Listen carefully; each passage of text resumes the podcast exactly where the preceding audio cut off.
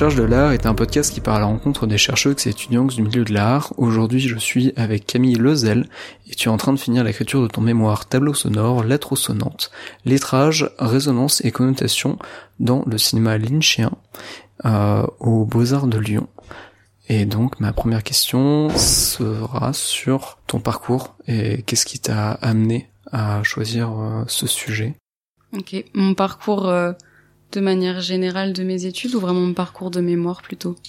Tout, parce que je pense que finalement euh, tout est un peu lié. Vrai. Alors euh, du coup j'ai commencé, euh, enfin j'ai fait un bac littéraire parce que je pense que j'ai toujours eu un attrait pour la lecture, pour pour l'art de manière générale. Et du coup au tout début je voulais vraiment faire plutôt de l'illustration, de la BD. C'était un peu ma ligne directrice depuis que depuis que j'étais petite quoi. Et même je me rappelle que les, je sais pas si euh, si tout le monde faisait ça au collège, mais euh, on avait un test de l'ONICEP qui te disait un peu euh, en fonction des questions auxquelles tu répondais ce que tu allais faire comme métier et j'étais censée être jongleuse. Donc spoiler, je ne suis pas devenue jongleuse mais en tout cas, il y a toujours un peu cette question de de l'image, de la lecture et ce rapport à l'art qui m'a enfin c'est toujours quelque chose qui me qui m'a plu quoi. Du coup, je me suis orientée vers une mana et euh, ensuite, euh, j'ai écouté mes professeurs qui m'ont dit d'aller en design d'espace, en architecture, alors que c'était une catastrophe pour moi en mana, que j'y arrivais pas et j'ai jamais vraiment compris pourquoi elles m'ont orienté là-bas. C'était plus, euh, enfin, ouais, elles m'ont dit d'aller en design d'espace et que le graphisme c'était pas fait pour moi, alors qu'au final je sentais que après cette année de mana, j'avais plus envie d'aller en graphisme, en illustration. Donc je suis allée à l'école Boulle en BTS design d'espace et euh, c'était pas des années très euh, très réjouissantes mais du coup ça m'a au moins appris que c'était pas ce que je voulais faire et que euh, je voulais vraiment me rapprocher enfin que ce qui me manquait en tout cas c'était ce côté littéraire que j'avais plus du tout en tout cas en, en architecture. Et, et, vraiment ce rapport bah au livre à la lecture même au cinéma à l'image tout ça. Et du coup j'ai ensuite fait une année de stage en graphisme donc plus dans la publicité. Enfin, en tout cas, j'ai travaillé pour euh, des marques euh, à Paris. Euh, le temps de pouvoir passer les concours pour pour d'autres écoles en graphisme. Et du coup, je suis entrée en deuxième année de DNA design graphique à l'ESAP de Rennes.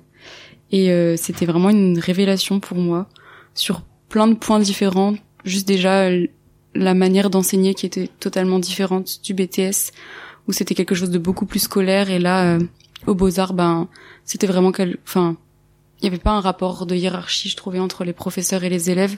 Et du coup, ça m'a vraiment permis de, ben, de me laisser aller, et en tout cas d'explorer euh, ce que j'avais envie de faire, de, de prendre le temps de chercher, de discuter.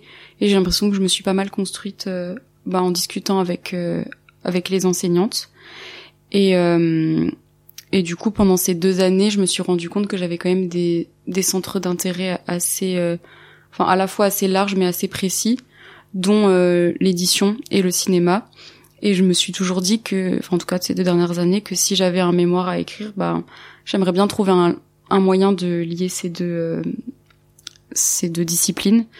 Et euh, et du coup, je suis arrivée bah cette année en master aux Beaux Arts de Lyon en design graphique. je suis surtout venue là pour le côté bah édition et je sais que il y a un apport culturel assez important et du coup c'était vraiment pour ça que euh, que j'avais envie de venir là. Je savais qu'il y avait quand même pas mal de, de discussions autour euh, du cinéma, de euh, de la lecture, donc c'est vraiment pour ces raisons-là que je suis venue euh, dans un premier temps. Et du coup c'est un peu naturellement, je dirais que quand il a fallu choisir un sujet de mémoire que j'ai voulu, enfin du coup lier ces deux, enfin ce rapport au texte, à la lecture et et le cinéma du coup. Et euh, après, il s'est posé des questions un peu plus, euh, un peu, un peu plus précises, on va dire, euh, parce que c'est quand même très large le texte et le cinéma. Et euh, j'ai senti que je voulais considérer l'espace du plan ou l'espace du film, en tout cas, comme un espace éditorial. Et je me demandais dans quelle mesure on pouvait considérer que ça, que ça pouvait être un espace éditorial. Et du coup, euh, j'ai lu pas mal de choses là-dessus, dont un livre de Lionel Orient Dutrieux, euh, qui s'appelle Typographie et cinéma, je crois. et euh, qui parle vraiment du coup de ça, mais plus par rapport au générique. Mais j'ai senti que ça pouvait, vraiment s'adapter et s'appliquer euh, à l'image cinématographique de manière générale, et que du coup l'espace euh, de l'image, même s'il y a des contraintes différentes de celles de la page, à savoir bah, le mouvement, le rythme, le rapport au son aussi et à la parole, bah il y avait quand même une, une relation, en tout cas un rapport avec euh, avec cet espace qui pouvait être euh, le même. Et du coup euh, ben composé avec les différents types de textes plus ce rapport à l'oral voir à quel moment ça aussi entretient un lien avec la narration et aussi avec le spectateur ou la spectatrice. C'était des questions qui m'intéressaient beaucoup. Et et du coup je me suis enfin je me suis questionnée sur quel euh, sujet précisément euh, j'allais étudier parce que bah, c'est vraiment trop large quoi. Et j'ai toujours eu euh, une fascination pour David Lynch que j'ai découvert je pense il y a cinq ans et que j'ai découvert en regardant la série Twin Peaks. Et comme j'adore, j'ai vraiment une passion pour les séries criminelles, les enquêtes, toutes ces choses un peu un peu dark mais qui m'intéressent. Je sais pas, je saurais pas vraiment dire pourquoi, mais de toute manière, c'est des choses qui intéressent beaucoup de gens, donc je pense que ça s'explique quelque part.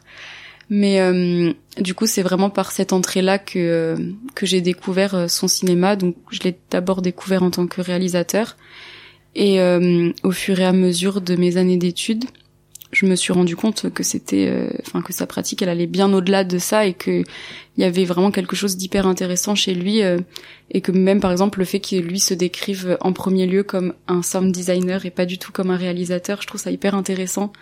Le fait que dans tous ces génériques, euh, il soit crédité comme bah, ingénieur du son, comme en fait dans plein de disciplines euh, dans le dans le cadrage euh, dans le dans le travail du son de la musique euh, même dans le design du mobilier de la scénographie le fait que ce soit vraiment quelqu'un qui touche à tout et qui ait une pratique vraiment artistique et que et que vraiment ce, ce côté artistique il le réemploie au service de son cinéma c'était vraiment quelque chose qui m'intéressait. Parce que aussi en discutant avec les avec les professeurs euh, et en discutant de ce rapport euh, texte-cinéma, on m'a pas mal redirigé vers le cinéma de Jean-Luc Godard. Mais en fait, ben déjà c'est, enfin je connais, mais c'est pas forcément. Euh... Enfin, je dirais pas que c'est pas un cinéma qui me plaît. Euh, j'adore, euh, j'adore ces films, mais c'est plus que déjà c'était déjà pour moi quelque chose d'un peu vu et revu. Il y a quand même pas mal de livres qui ont été faits là-dessus. Il y a déjà eu d'autres mémoires aussi, et je trouvais pas vraiment le le bon créneau pour faire ça. Et puis je sentais que ça allait pas autant me passionner que si je que si je travaillais sur euh, sur Lynch. Je me suis aussi posé la question de travailler sur plusieurs euh, réalisateurs euh, différents. J'étais réalisateur parce que ce que, enfin ce que j'avais en tête, c'était Michel Gondry, Wes Anderson et Lynch, pour ce rapport justement, ben au texte et en tout cas à la plasticité dans l'image. Et en fait, c'était quand même quelque chose de trop large et même encore je me rends compte que là dans mon mémoire j'aurais pu écrire 100 pages de plus facilement parce que ben même juste se concentrer sur David Lynch c'est beaucoup, enfin c'est vraiment beaucoup de travail, il y a vraiment beaucoup de choses à dire. Et euh, il y a aussi ce, enfin je me suis rendu compte aussi en discutant avec euh, avec les profs que euh, c'était pas aussi pas vraiment que ce rapport au texte et à, et, euh, et à l'image qui m'intéressait, mais qu'il y avait aussi ce cet aspect du détail et que c'est quelque chose qui me qui me passionne vraiment depuis que je suis petite. Je m'en rends compte en fait avec le recul, mais euh, quand j'étais petite et que je que je lisais par exemple ou que je dessinais, je dessinais beaucoup de bandes dessinées. Je faisais euh, avec ma sœur, elle écrivait les textes et je et je faisais les les cases et les illustrations. Et en fait, euh, j'adorais prendre du temps, vraiment un temps infini, à dessiner les détails qui n'avaient vraiment aucun, presque aucune utilité dans l'histoire en fait, mais qui enfin moi c'était quelque chose qui me plaisait vraiment de, de prendre du temps euh, de créer et de détailler. Et euh, même par exemple enfin je sais que les livres que j'adorais c'était où est Charlie ou alors les choses où vraiment il fallait chercher dans une multitude de détails un petit détail insignifiant. Et même si ça voulait rien dire je sais pas pour moi il y avait une sorte de d'intérêt vraiment pour ça. Et je me suis rendu compte que c'était un peu ça aussi qui me enfin que c'était vraiment ça même qui m'intéressait dans euh, dans ce rapport au texte et au cinéma parce que bah du coup il y a plein de il y a plein de niveaux de texte différents et tout de suite j'ai décidé de me concentrer sur euh, euh, vraiment le texte qu'on dit diégétique je crois donc qui est vraiment dans l'image et la narration et euh, pas du tout ce qui est paratexte, sous-titres, ce qui est rajouté en post-production en tout cas. Donc c'était vraiment tous ces petits détails, des petits morceaux de papier déchirés sur lesquels on voit une écriture manuscrite, des lettrages découpés dans du journal, ça pouvait être aussi ouais, je sais pas, des affiches, en tout cas des choses qui font partie du décor, de la narration, euh, en tout cas qui produisent, je pense, une seconde lecture dans l'image et qui peuvent s'adresser aussi à la fois euh, au spectateur ou à la spectatrice et euh, qui participent de la narration et donc qui euh, créent du lien euh, entre, enfin entre dans l'histoire avec les personnages. Et du coup, euh, du coup, c'est vraiment ce sur quoi je me suis focalisée. Et et donc, euh, bah, je me suis dit que j'allais me concentrer sur euh, le cinéma de Lynch parce que, euh, comme il a d'abord une formation de, de, plasticien et en tout cas de, de peintre, parce qu'il a fait aussi les beaux-arts en Pennsylvanie, je crois, et je trouvais que c'était hyper intéressant la manière dont il décrit son passage de la peinture au cinéma, où il explique dans beaucoup d'interviews, c'est un peu tout le monde, tout, tout le monde qui s'intéresse à Lynch connaît un peu cette histoire-là, mais il explique qu'il était en train de peindre euh, un tableau et que euh, le vent est entré par la fenêtre et que il est persuadé d'avoir vu euh, la nature sur le tableau qui peignait qui était en train de bouger. Et du coup, il s'est dit qu'il avait vraiment envie de bah, d'opérer une transition entre son travail pictural, donc vraiment en deux dimensions, et, et son cinéma et euh, du coup, il a commencé par euh, intégrer euh, intégrer du son, à faire des vidéos, puis des courts métrages et des films. Et et du coup, ouais, c'est vraiment quelque chose qui m'intéressait de ce point de vue-là. Et mon mémoire, il est parti d'un constat que j'ai fait en cherchant un peu de quelle manière je pouvais approcher les choses et qu'est-ce que je pouvais dire parce que je pouvais pas vraiment juste analyser chaque chaque plan euh, où il y aurait euh, du texte euh, comme un tableau en fait. Enfin, c'est pas juste un mémoire, il y a quand même quelque, enfin, il y a des notions à confronter et, et voilà. J'ai divisé, on va dire, euh, mon mémoire en trois parties distinctes. Une qui questionne plus les médias, donc un peu la picturalité de son travail et et le fait que ben, et son rapport au, au, son et à la peinture et comment ces deux médiums là ces deux médias-là, pardon, qu'il a utilisé euh, tout au cours de, enfin tout au long de sa carrière, comment il les a injectés dans son cinéma et de quelle manière euh, euh bah ça ça interagit avec le texte. Euh, donc par exemple, bah j'ai commencé par introduire bah du coup cette transition de la de la peinture au cinéma parce qu'il y a il y a quelque chose de très intéressant chez lui déjà le fait qu'il qui ne veut pas, il refuse totalement d'expliquer ses films pour laisser euh, une, totale euh, interprétation euh, et voire souvent sur interprétation du coup du, spectateur ou de la spectatrice. Du coup, il y a beaucoup de ces films qui sont qui n'ont pas été réalisés pour qu'on comprenne vraiment, mais plus pour qu'on ressente quelque chose et pour communiquer plus une une idée et en tout cas de que l'idée du scénario de l'histoire en fait elle passe par euh, par des ressentis et ces ressentis sont traduits par euh, justement cette picturalité. Et euh, par exemple dans le film Inland Empire qui est au cinéma en ce moment d'ailleurs qui ressort c'est vraiment très pictural dans le sens où il y a vraiment une traduction de la peinture dans les images et où même des moments des ralentis des zooms. En fait on on croit voir des des mouvements de enfin des traces de pinceau dans les couleurs etc et en fait il y a pas mal de personnes qui ont comparé même euh, certaines images de ce film à, à des tableaux de, de Francis Bacon et en fait euh, bah, c'est sa plus grande inspiration je crois. Et en fait c'est assez flagrant euh, la manière dont il réemploie bah, justement vraiment toute cette picturalité dans son cinéma. Donc ça c'est un peu la première partie dont je parle et qui introduit bah, cette transition vers le cinéma et euh, sa manière de filmer aussi. Et ensuite, euh, il y a vraiment ce rapport au son euh, que j'ai aussi tout de suite remarqué quand j'ai vu la première fois ces films notamment dans le fait que il y a souvent un lien entre le comment dire le texte ou en tout cas du ouais du texte écrit et l'oralité et donc il y a toujours un lien intrinsèque entre le son et, et une forme écrite du texte. Et ça se traduit par vraiment plein de choses.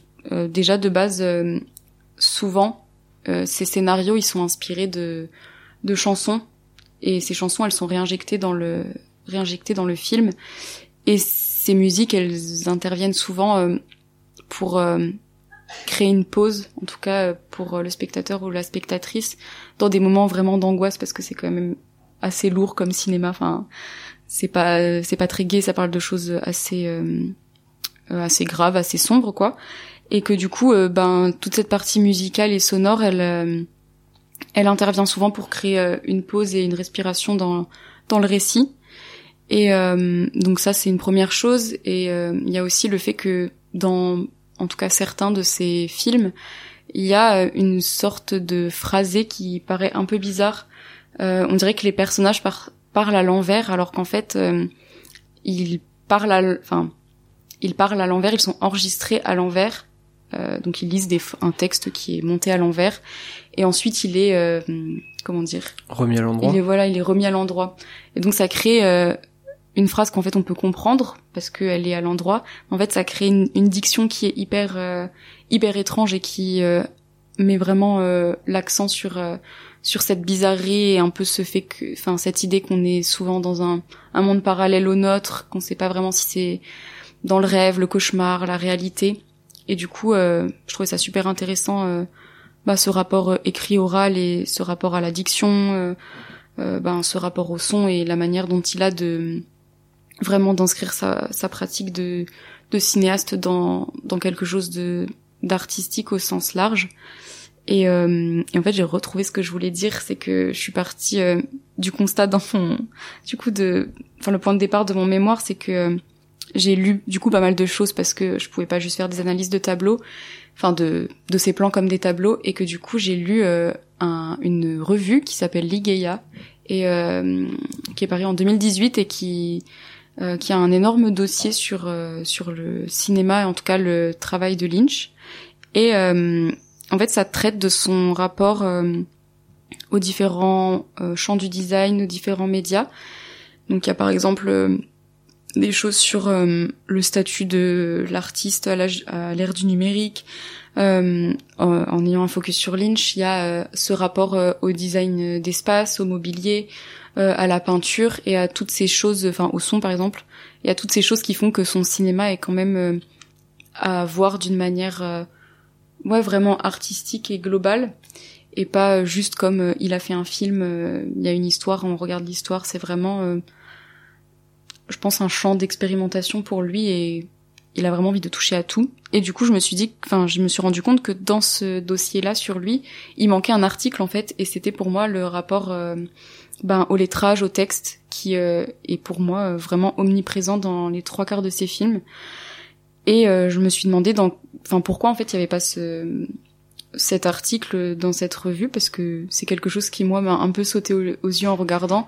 Alors je sais pas si je pense pas que ce soit une déformation professionnelle entre guillemets parce que quand j'ai commencé à regarder euh, à regarder ces films, ces courts-métrages, euh, j'étais pas encore en design graphique donc euh, je pense que j'avais pas encore toutes ces notions, tout ce vocabulaire, même mon regard était pas pas vraiment développé sur sur ces questions-là.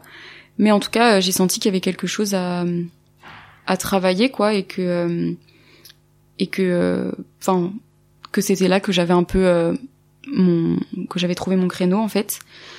Et je suis passée par pas mal de périodes de doute je pense comme beaucoup de personnes qui écrivent un mémoire sur ma légitimité à à parler de de Lynch du coup parce que pourquoi lui plutôt qu'un autre en fait bah, c'est quand même à la fois un choix personnel et pour moi justifié par le fait que j'ai remarqué du coup ces, ces subtilités et ces détails, euh, ce rapport au texte et ce regard qu'il a, porte sur le texte, et que en fait j'ai juste envie d'en parler, donc pour moi c'était une, raison suffisante. Et euh, et du coup je me suis euh, orienté vers d'autres personnes en me disant que si je faisais des entretiens avec des personnes qui soit pouvaient me parler un peu de ce travail de typographe ou de graphiste au cinéma, soit justement vraiment de ce rapport au texte dans le travail de, Lynch, j'allais pouvoir au moins euh, affirmer mon sujet et euh, avoir un vrai point de départ euh, clair et précis pour pouvoir commencer à réfléchir et même à savoir quoi lire en fait. Et du coup j'ai fait deux entretiens qui étaient vraiment super intéressants. Un avec Roland Kermarek qui, est, qui a fait une ou deux thèses je crois sur Lynch à l'époque où il m'a dit que en fait, pas beaucoup de personnes euh, écrivaient à son sujet. Et euh, il m'a dit que s'il m'avait répondu, c'est parce qu'il trouvait que mon angle était intéressant et que maintenant il y a quand même vraiment 500 000 personnes qui écrivent euh, sur euh, le cinéma de Lynch, ses tableaux, etc. Et que c'est un aspect du coup qui avait pas encore été traité, le rapport au texte. Donc je me suis dit que j'avais vraiment quelque chose à, faire ici, même si c'est, c'est pas du tout prétentieux de ma part, mais c'est juste que c'est quelque chose qui m'intéresse et je me dis je peux au moins apporter le début d'une réflexion, même si c'est pas, euh, même si c'est pas hyper précis, même si c'est de mon regard d'étudiante en graphisme. Et euh, il m'a, il m'a appris plein de choses hyper intéressantes, notamment le fait que je savais que j'aurais une partie qui parle des néons et de l'électricité, parce que je sais que Lynch a un rapport euh, de fascination euh, à l'électricité et au feu et à la lumière de manière générale. Et, euh, et qui avait vraiment beaucoup de néons dans ses films. Et en fait, je me suis demandé dans quelle mesure euh, il utilisait ces tous ces signes euh, qui sont un peu du vernaculaire américain, donc tous ces panneaux, euh, ces néons, etc. Et en fait, du coup, euh, Roland Kermarek m'a dit que c'était quasiment lui qui les dessinait tous. Donc en fait, il a pas juste un regard, il pose pas juste un regard sur le paysage américain, mais il a vraiment une volonté de de créer les choses et de ouais de pouvoir de pouvoir les faire lui-même et de euh, de réinjecter euh, bah, son sa propre sa propre euh, comment dire sa propre vision de des choses dans dans ces signes là qui entourent son quotidien quoi. Et et il m'a dit aussi que bah, dans la mesure du possible dès qu'il pouvait faire quelque chose bah il le faisait et du coup Roland Kermarak il a été invité pour faire sa thèse par Lynch sur le tournage de Inland Empire je crois aux États-Unis. Et du coup, il s'est quand même pas mal rapproché de lui, en tout cas sur le sur le tournage. Euh. Et du coup, bah, il m'a vraiment parlé de sa pratique du cinéma et de comment, euh, ouais, de vraiment comment il envisageait les choses. Et c'était hyper euh, enrichissant. En tout cas, ça m'a vraiment conforté dans mon dans mon choix de, enfin, dans mon orientation de sujet. Et le deuxième entretien que j'ai fait, c'est avec Jannick Guillou, que je crois certaines personnes ont déjà enregistré, enfin euh, fait un entretien avec, en tout cas euh, dans le cadre de mémoire sur le cinéma. C'est une graphiste euh, qui bosse pour le cinéma depuis longtemps. Elle a pas mal bossé pour Wes Anderson, en tout cas elle est pas mal connue pour ça. Mais elle fait vraiment plein d'autres choses, plein d'autres films un peu d'univers différents. Et c'était hyper intéressant de de pouvoir, enfin de comprendre aussi comment ça fonctionnait parce que c'est aussi le fait que j'ai découvert un peu ce métier de graphisme, de graphiste pour le cinéma, qui m'a donné envie de de faire ce sujet à l'époque et euh, et en fait il euh, n'y a pas grand chose dessus. Il y a beaucoup d'un, enfin beaucoup non même pas. Il y a un livre et une une, une deux interviews de Annie Atkins qui en parle, qui est donc un peu la la personne la plus représentée dans dans ce milieu quoi. Elle a vraiment beaucoup euh, bossé avec Wes Anderson et euh, et Jannick me disait qu'elle est vraiment spécialisée dans ce genre de graphisme-là. Mais du coup, ça m'a aidé à comprendre euh, aussi l'approche euh, de la du ou de la graphiste sur euh, bah, sur un tournage, comment comment les personnes travaillent et aussi ce rapport au texte. Et et en fait, elle m'a parlé de plein de choses hyper intéressantes.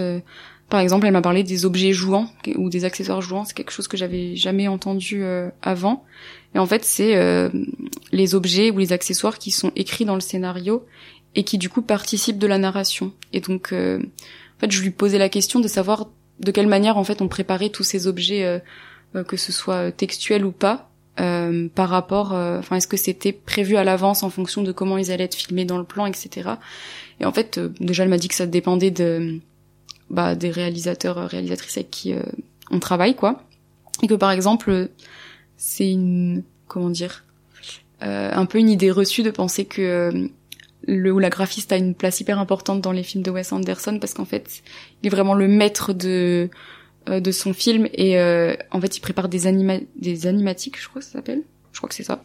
Euh, et en fait, tous les plans sont décidés vraiment au millimètre près. Elle me dit que par exemple, si derrière le enfin le personnage, il y a cinq jaquettes de livres, enfin cinq tranches de livres dans une bibliothèque, elle dit tu n'en feras pas une de plus, une de moins. En fait, tout est déjà vraiment tout est déjà préparé presque comme des tableaux en fait et les graphistes juste euh, travaillent et elle me dit que la la enfin la subtilité en tout cas la contrainte c'était un peu de devoir faire du Wes Anderson et de devoir faire des recherches en fonction de ce qui va lui plaire et de ce qui va euh, de ce qu'il va vouloir faire. Et je trouve que c'est aussi une, approche intéressante dans le sens où euh, enfin de savoir en fait que certains réalisateurs ou certaines réalisatrices peuvent avoir euh, pas vraiment un comment dire une vision de leur film euh, vraiment dans jusqu'à une précision euh, dans le travail euh, enfin dans la pratique artistique dans une vision même de tout ce qui est bah, typographie affiche enfin tout ce qui va constituer les décors et par contre bah elle me disait que pour enfin pour la plupart des autres réalisateurs réalisatrices c'est complètement différent et qu'il y a quand même vraiment il y a des biographes souvent, ou en tout cas des historiens euh, qui travaillent en amont du film et qui préparent le film euh, de sorte à ce que euh, toutes les personnes qui vont devoir travailler après aient déjà une bonne base. Mais du coup, ben, elle m'a dit qu'il y a quand même une vraie phase de recherche, enfin, sur tout ce qui est ben typographie pour pas faire de, comment on appelle ça quand c'est d'anachronisme, et que aussi il y a plein de questions enfin que je me posais pas du tout, genre de droit à l'image, de.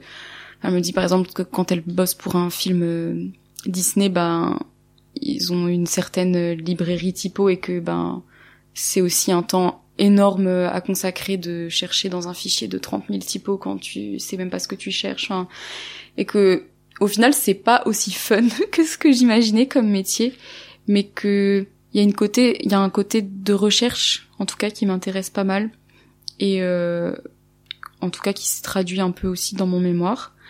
Et du coup, elle m'a parlé de pas mal de choses, dont euh, ben, ces objets jouants, la manière dont ils étaient créés euh, en fonction du plan, euh, aussi le fait que souvent c'est pas les acteurs ou les actrices qui, par exemple, s'il y a un, un, lettrage au rouge à lèvres sur euh, sur un miroir ou un bout de papier déchiré avec une écriture manuscrite, bien souvent c'est pas c'est pas l'acteur ou l'actrice qui l'a dessiné parce que elle me dit il est tellement occupé et pris par son rôle en fait que c'est impossible de faire quelque chose de bien en même temps. Et que surtout euh, bah en fait c'est un vrai travail et c'est vraiment difficile de faire un par exemple une écriture manuscrite qui est faussement maladroite. Enfin c'est vraiment pas du tout naturel et puis c'est aussi entrer dans la peau d'un personnage c'est hyper compliqué. Et du coup bah par la même occasion j'ai découvert qu'il y avait vraiment des enfin en tout cas qu'ils employaient des personnes avec des des spécialisations euh, vraiment euh, j'allais dire spécifiques évidemment. Mais euh, que par exemple pour le film sur lequel elle est en train de travailler euh, eh ben il y a une il y a une personne qui est spécialisée dans la une graphiste qui est spécialisée dans la reproduction d'écriture euh, euh, et ce genre de choses en fait. Et c'est c'est pas du tout des des questions que je me posais avant. Et elle m'a aussi fait me rendre compte que certaines de mes questions euh, dont celles que je me posais enfin par rapport euh, au texte euh, et à comment il allait être visible dans, dans le plan, dans l'écran, euh, et ben c'était des questions trop euh, trop théoriques en fait et qui s'appliquaient pas vraiment à la réalité du métier. Donc c'était aussi intéressant en ça de ben de savoir que que j'avais pas forcément la bonne approche sur toutes les entrées de mon mémoire et que euh, c'était bien que je me penche un peu sur vraiment des scénarios, voir euh, à quel point les choses étaient détaillées euh, au niveau de ces objets et de ces petits détails qui m'intéressaient et de plus de plus m'axer là-dessus. Du coup, c'est ce que j'ai fait. J'ai passé une journée à la Cinémathèque française. C'était trop trop intéressant. Du coup, voilà. Après. On peut peut-être commencer à aborder le contenu de ton mémoire. Donc j'ai plus une partie, comme je disais, qui est axée sur euh, la transition, le rapport au son, à la peinture, etc. Donc qui questionne euh, les médias.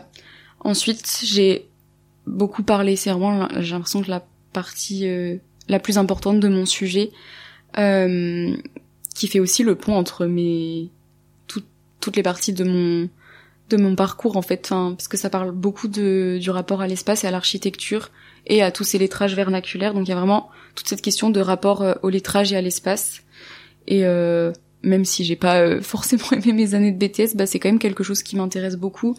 Et euh, et je trouve ça super intéressant de pouvoir étudier aussi bah, toutes ces questions typographiques de lettrage dans le cinéma, mais d'un point de vue plus de l'architecture et euh, du paysage et d'un contexte vraiment géographique précis parce que du coup tous les je crois que tous ces tous ces films se passent euh, aux États-Unis. Euh, il me semble qu'Inland Empire, il y a une partie qui se passe en Pologne, mais en tout cas la majorité c'est quand même un contexte euh, très précis. C'est souvent la même période temporelle, donc les années 50-60 aux États-Unis. Et il y a toujours ce rapport image un peu de carte postale euh, de cette période et euh, la confrontation avec une réalité beaucoup plus euh, beaucoup plus obscure qui s'opère souvent par des mouvements de caméra qui plongent un peu dans les tréfonds de la terre où ça grouille ou un peu une, une théâtralisation et le fait d'ouvrir des rideaux en velours rouge comme au théâtre et de plonger dans un dans un univers un peu cauchemardesque. En tout cas, le fait qu'il y ait une comment dire une transition qui s'opère un peu par une certaine plasticité ou par des objets euh, de transition, des objets plastiques. Euh, c'est quelque chose qui me plaisait et euh, du coup ça m'a fait me rendre compte que comme on était souvent perdu dans ces films, ce qui permettait de se repérer c'était le lettrage et le fait qu'ils filment vraiment la ville en fait. J'ai lu quelque chose qui disait que on entre dans le film comme on entre dans la ville en fait et que par exemple dans Mulholland Drive en fait on entre on entre dans la ville par euh, comme si on était en voiture en fait avec les protagonistes et en fait on filme le enfin le panneau d'entrée est filmé et c'est à la fois le titre du film et à la fois euh, ben le panneau d'entrée dans la ville. Et en fait dans ce film on est quand même relativement perdu. Enfin je pense que personne ne l'a compris la première fois qu'il l'a qu'il l'a vu en tout cas. Mais du coup il y a un peu cette euh, ce rapport au panneau urbain au euh, un esthétisme des bords de route en tout cas qui est très euh, très employé et qui permet vraiment de guider euh, à la fois les personnages mais aussi les spectateurs et les spectatrices dans le dans la ville et dans la narration. Et du coup, j'ai pas mal étudié ben étudié tout ça en fait et plus d'un point de vue d'un point de vue architectural. Donc j'ai surtout travaillé avec le livre l'enseignement de Las Vegas de Venturi Scott Brown et Eisenhower. Et eux, ils se concentrent vraiment sur Las Vegas et euh, sur le fait que c'est une ville qui est quand même euh, créée pour euh, pour les conducteurs en fait, et conductrices, et que du coup tout est orienté vers la route, tout est créé pour que tout soit vu depuis depuis la route, en tout cas depuis les autoroutes. Et c'est quelque chose que j'ai retrouvé dans vraiment la quasi-totalité de, de son cinéma. C'est-à-dire cette figure du conducteur et euh, et du fait qu'on est souvent euh, ouais dans la voiture avec euh, les personnages et que on est on voit les choses au même niveau que que et que du coup bah tous ces panneaux on les on les prend un peu comme des, informations comme si on bah on était sur une carte enfin comme si, comme si on se repérait avec une carte de la ville quoi. Et et j'ai trouvé que cette euh, cette figure enfin cette euh, ouais cette figure du conducteur c'était super intéressant. Et euh, et du coup je me suis pas mal concentrée sur l'esthétique du motel des néons euh, de toutes ces enseignes gigantesques qui font plus office de sculpture sur bah, au bord des routes plutôt que bah, finalement de de signalétique à proprement parler en fait elles font plus signe dans le paysage pour qu'on vienne s'arrêter plutôt que euh, que vraiment donner une information euh, claire et précise. Et euh, donc j'ai appris que en fait tout était fait de manière disproportionnée pour que l'œil soit accroché même à 80 je sais, sais plus exactement la distance mais que ce soit de très loin en tout cas euh, donc ça ça a pas mal orienté ma réflexion il y avait aussi tout, toute une partie sur un peu la spectacularisation euh, et le fait que... Euh... Attends, je cherche parce que je, je vais pas réussir à le dire bien.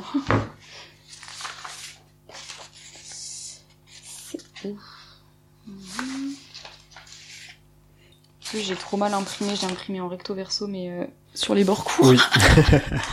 je t'ai vu galérer euh, et les retourner. Je me suis dit, hmm, ok, très bien. Euh, Est-ce que c'est là?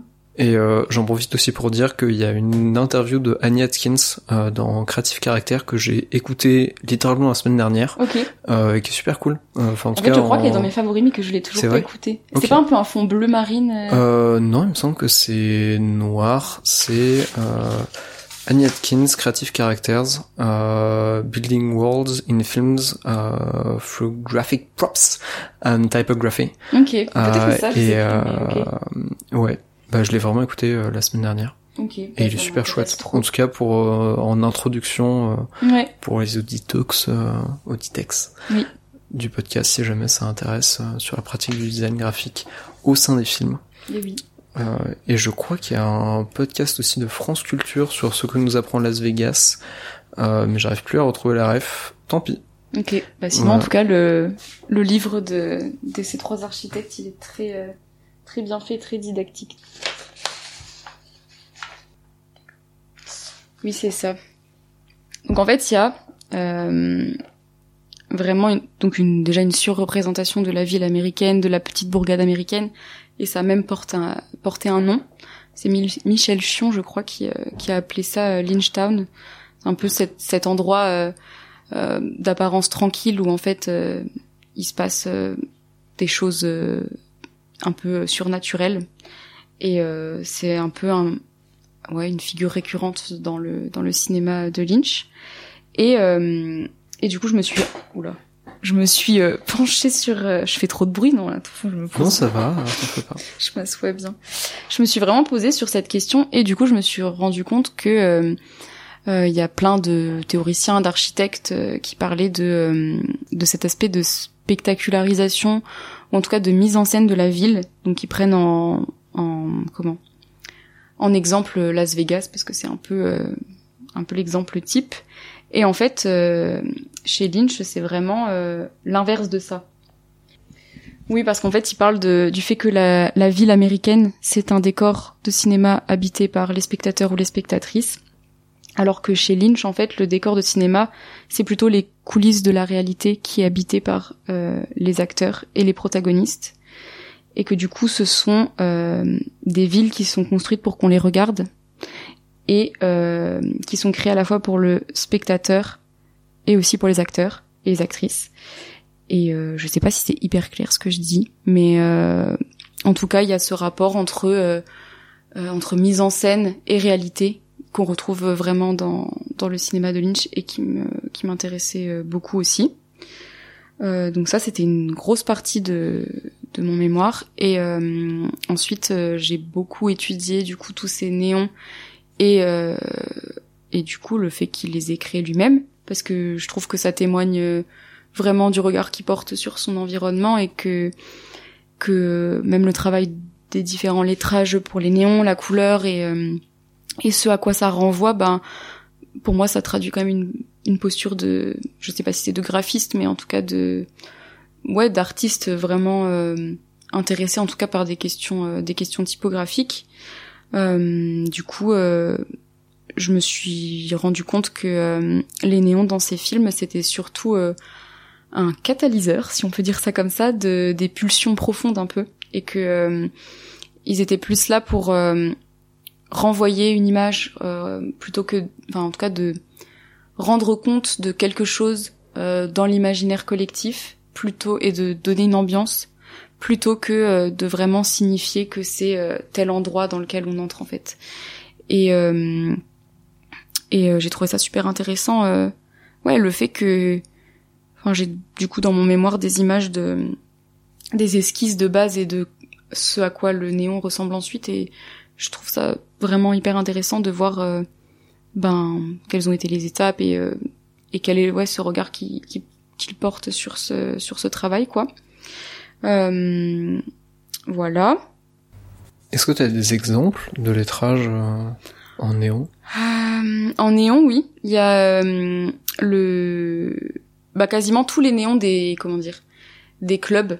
Euh, ils ont été dessinés par Lynch. Donc par exemple le Slow Club Blue Velvet, c'est lui qui l'a, dessiné.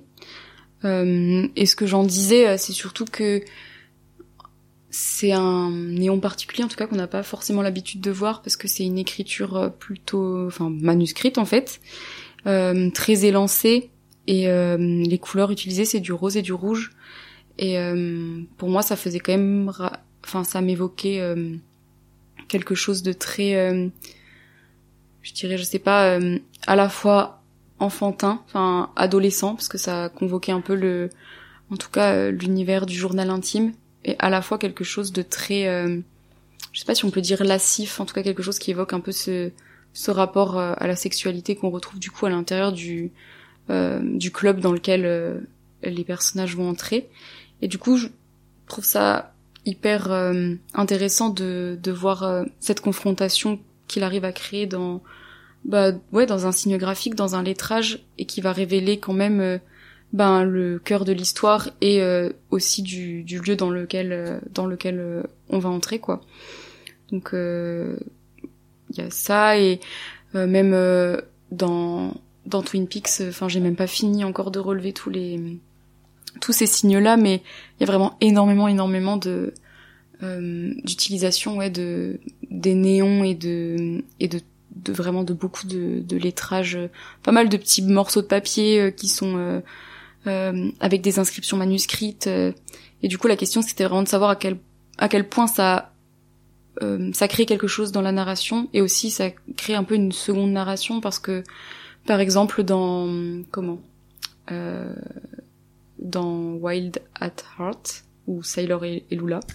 Il y a une séquence où je spoil, euh, où Lula, elle annonce à Sailor qu'elle est enceinte et en fait elle prend un, calepin dans un, bloc-notes dans la table de nuit, elle écrit, en fait on la voit écrire.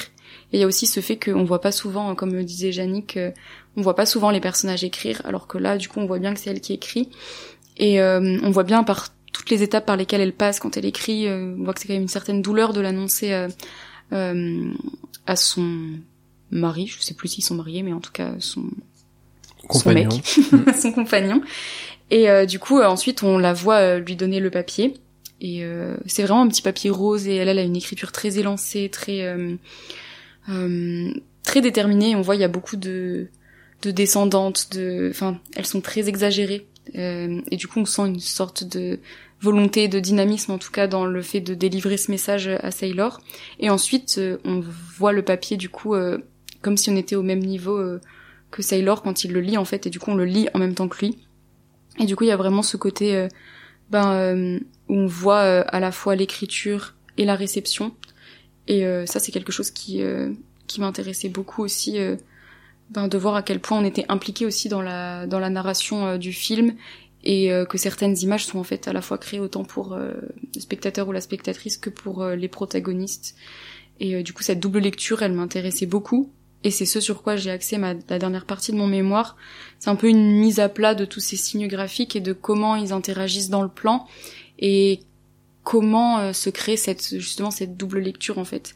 Et tout est parti un peu d'une euh, d'une scène euh, du coup du film Twin Peaks où euh, où l'agent Dale Cooper en fait arrive devant une voiture qui est abandonnée, qui est pleine de poussière et en fait, il y a ce lettrage qui semble être fait au rouge à lèvres, en tout cas. Je me suis posé un peu la question de savoir si c'était du rouge à lèvres ou du ou de la peinture, parce que comme c'est filmé en très gros, à certains moments, on voit vraiment les stries du de la matière en fait. Et j'ai l'impression que c'est quand même trop gros, trop large pour que ce soit un rouge à lèvres.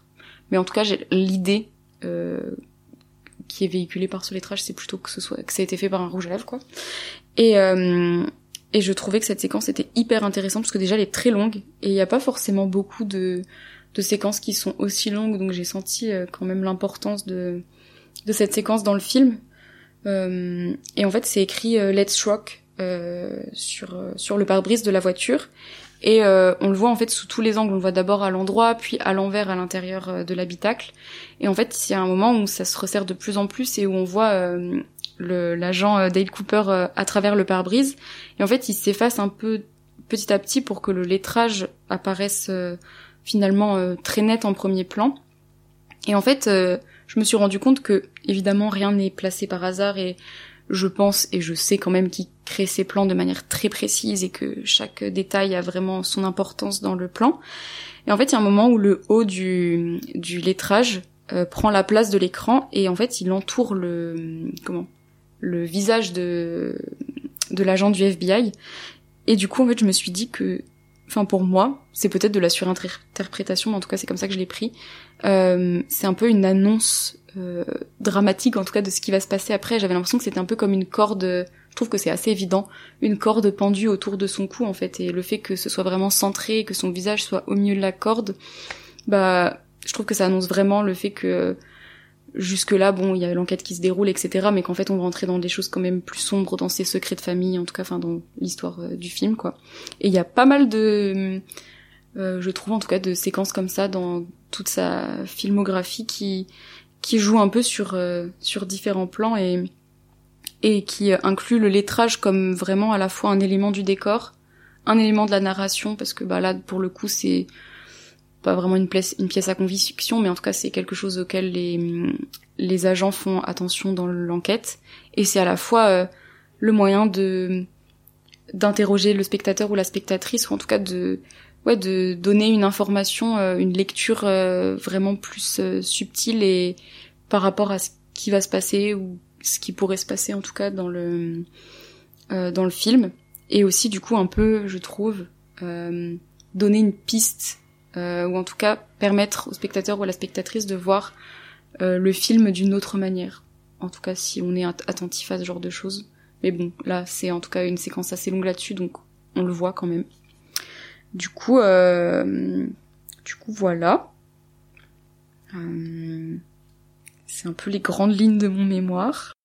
Est-ce que t'as autre chose dont t'as pas parlé dans ce mémoire?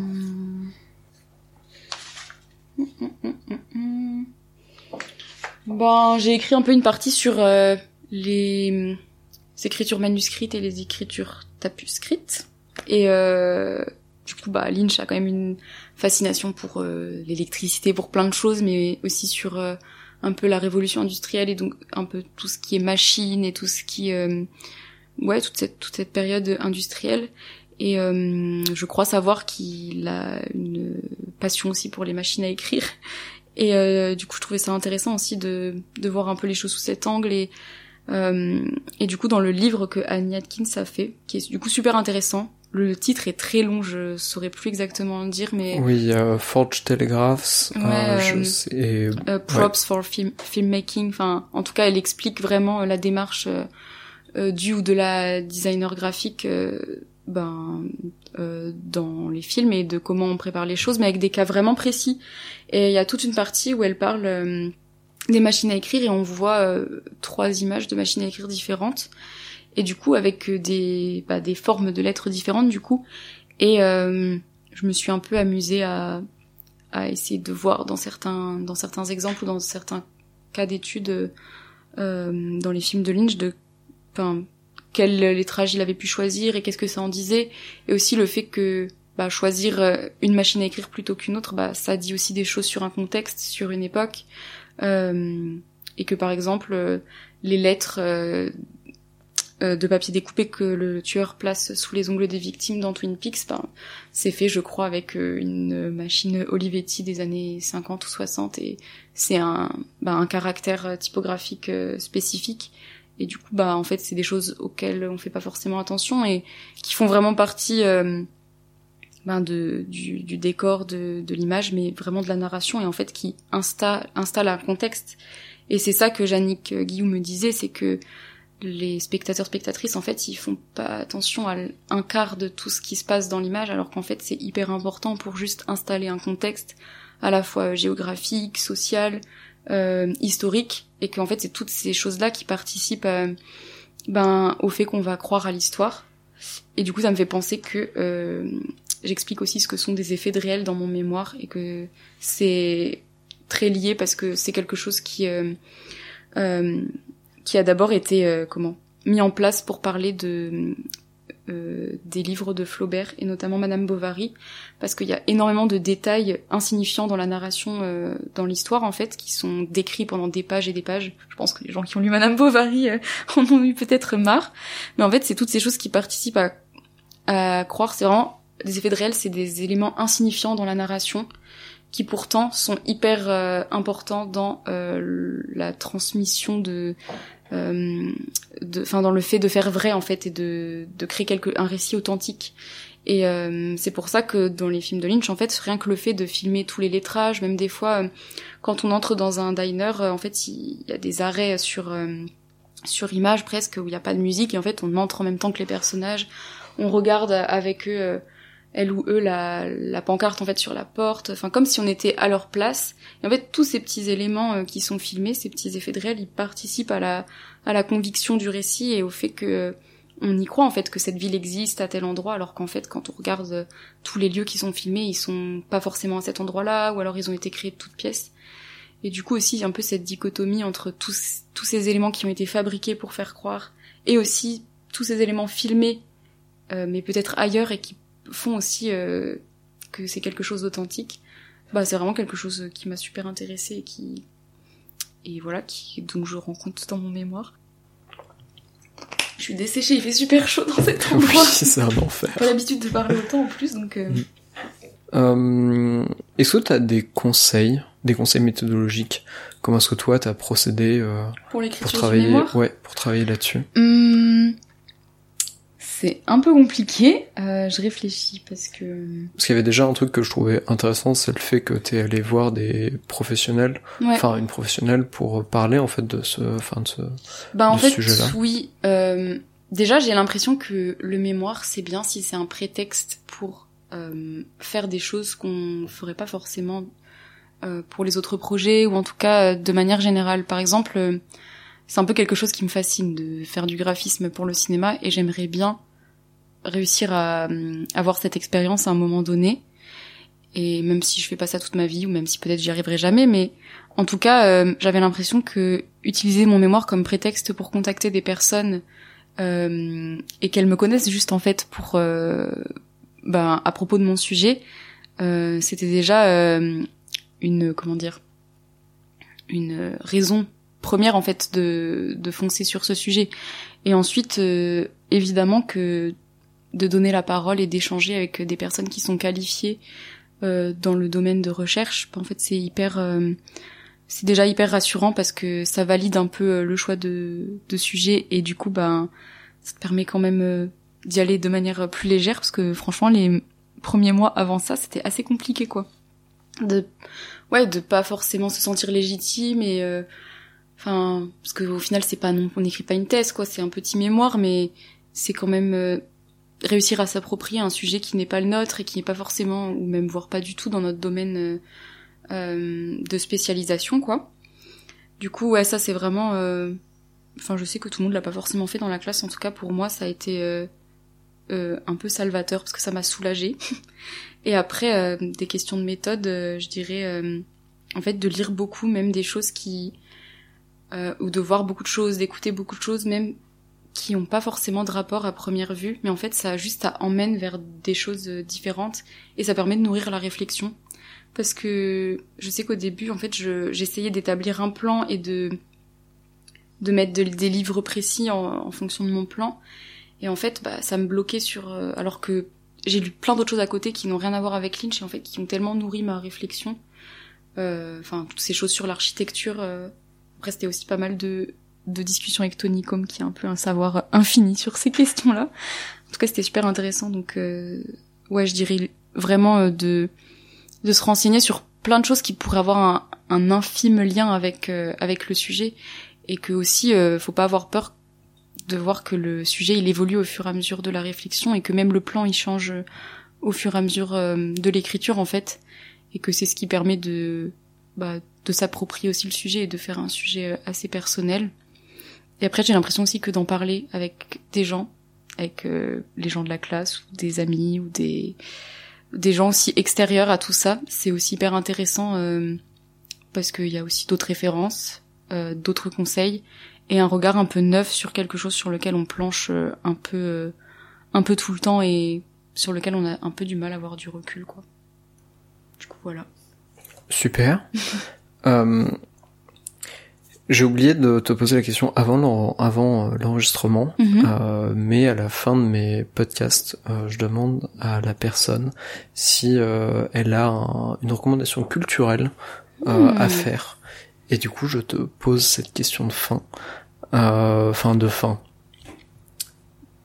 de euh, de de de, de conclusion, D'ouverture. petit bonus. Ok. Et euh, est-ce que tu as une recommandation culturelle Hum, Ça peut en être quoi, par exemple? Ça peut être n'importe quoi, ça peut être quelque chose en lien avec ton mémoire, pas du tout en lien avec ton mémoire, quelque chose que tu as vu, que tu as aimé, où tu es allé. Euh, je dirais vu que en ce moment ils sont en train de, enfin ils ont ressorti le film Inland Empire et que c'est en lien avec mon mémoire, je dirais d'aller le voir parce que même si franchement j'ai pas compris grand chose, en fait ça m'a, je pense que ça m'a vraiment euh, touché d'une certaine manière et que en fait juste la manière dont c'est filmé, c'est hyper intéressant d'aller le voir et que je pense que d'y aller avec cette idée en tête que on n'y va pas pour comprendre une histoire ou pour voir une histoire, mais pour euh, je sais pas comprendre une pratique et euh, une manière de filmer qui est hyper spécifique et intéressante en tout cas pour des personnes euh, comme nous qui qui euh, sont intéressées par des questions euh, artistiques Euh, je le conseille vraiment après faut s'accrocher parce que c'est trois heures un peu plus de trois heures je crois mais en tout cas enfin il y a vraiment des scènes qui sont qui sont juste incroyables pour moi enfin juste dans la manière dont c'est construit dans ce rapport à la peinture même euh, ouais, aux costumes, etc. Enfin, c'est vraiment euh, hyper intéressant. Après, je réfléchis. J'aimerais bien voir autre chose que, que Lynch, mais... euh, euh, hum. Ben, c'était un moment, alors, j'étais allée voir... euh, euh, alors attends, il y en a deux. Il y avait une première exposition, je crois que c'était en 2017 à la Fondation Cartier. Euh, c'était une exposition sur euh, Junya Ishigami, qui est un architecte japonais, je crois. Et en fait, euh, l'exposition, elle était vraiment incroyable, je trouvais, parce que euh, il travaille pas du tout comme, euh, enfin, de manière conventionnelle. C'est très très plastique son approche, euh, son approche de l'architecture. Et en fait, toutes ces maquettes, en fait, il y avait des choses avec des, des échelles très différentes. En fait, il y avait des choses à échelle 1, voire plus grand, en fait, où vraiment on était en immersion totale dedans. Il y avait des choses très minimalistes, très petites. Et en fait, il y avait plein de maquettes faites avec du papier, avec euh, des éléments un peu plus naturels. Il y avait de la céramique. Enfin, c'était vraiment euh, bah, un peu du coup comme. euh, Enfin, je pense que j'aime bien ça, la manière dont des artistes qui sont quand même spécialisés un peu dans un domaine convoquent des domaines très différents pour rendre compte de leur pratique. Donc, comme Lynch, comme euh, Junya Ishigami, d'utiliser plein de choses, euh, plein de matériaux, plein de matières qui sont à leur portée pour, euh, ouais, pour euh, bah, pour rendre compte de leur travail. Et je sais pas c'est quelque chose qui me plaît. En tout cas c'était vraiment une chouette exposition.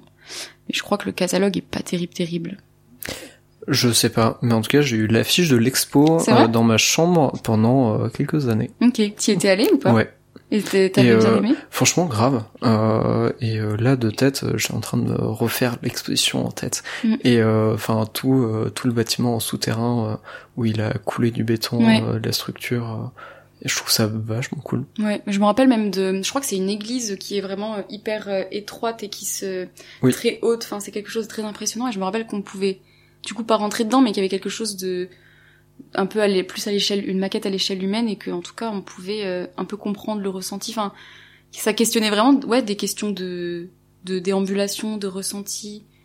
Je crois que j'aime bien ça le, le fait que qu'on que le spectateur ou la spectatrice enfin en tout cas la personne qui est dans l'exposition puisse euh, euh, participe en fait de l'exposition tout comme dans les films on peut participer au film enfin ouais j'aime bien cette idée.